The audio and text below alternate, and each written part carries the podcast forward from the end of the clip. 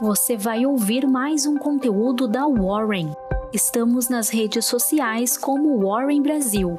Acesse nosso site warren.com.br e saiba mais.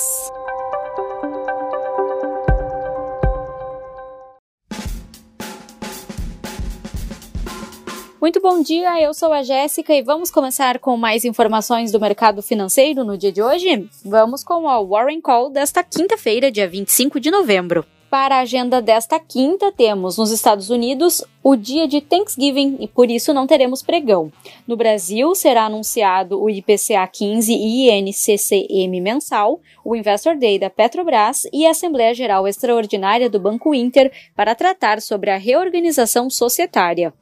A tendência é de baixa, mas o dia foi de repique para cima. As empresas techs do índice ganharam força nesta quarta, beneficiada pela diminuição do estresse no mercado de juros futuros. A Mosaico, Localweb, Positivo e TOTUS se consagraram na sacola de compra dos investidores nessa sessão. O alívio da curva de juros também permitiu que as empresas de varejo respirassem neste pregão. O grande destaque ficou para a holding Lojas Americanas e Americanas, que subiram forte nesta quarta. Magazine Luiza também também aproveitou a carona da alta, apesar de ainda manter queda de menos 12% no acumulado de novembro. E é recorde, a Petrobras registrou máximas de transbordo de cargas de GNL, o gás natural liquefeito, em 2021. Até o dia 4 de novembro, foram realizados um total de 104 operações no ano, superando o recorde de 2014, quando havia registrado 103 procedimentos. Até 31 de dezembro, a estatal espera atingir um total de 120 transbordos entre embarcações através de seus terminais de regasificação.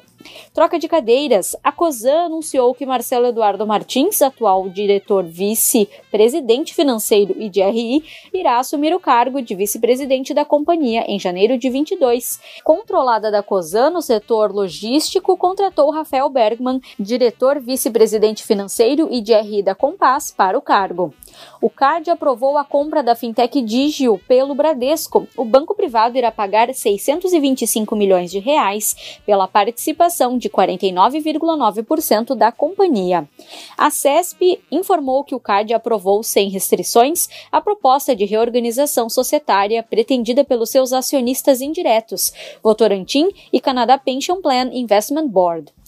Ser Educacional está lançando uma fintech do setor de educação superior que irá oferecer soluções financeiras digitais para os estudantes. O grupo de educação pretende capturar sinergias entre seus serviços, de forma a emitir boletos de cobrança de mensalidades dos estudantes e pagamento de salários pela plataforma dia de recuperação para a Nasdaq em Wall Street, beneficiada pela pausa nos saltos dos rendimentos das Treasuries de 10 anos.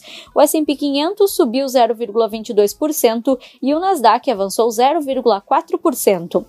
As declarações do presidente do Banco Central, Roberto Campos Neto, em evento organizado pelo Bank of America, ecoaram no mercado de juros futuros nesta quarta. Os agentes financeiros avaliaram um tom mais dovish quanto à aceleração do aperto monetário. Apenas a taxa de vencimento mais curto encerrou o dia em alta.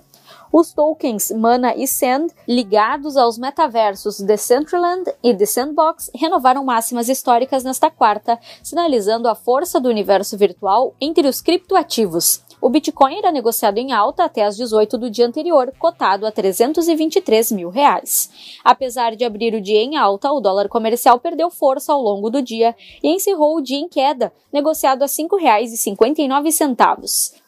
E com isso você ficou muito bem informado nesta quinta-feira, pronto para começar o seu dia. Não perca nossa sala ao vivo no canal Warren Analisa aqui no YouTube a partir das nove e meia da manhã. Nos vemos amanhã. Até mais!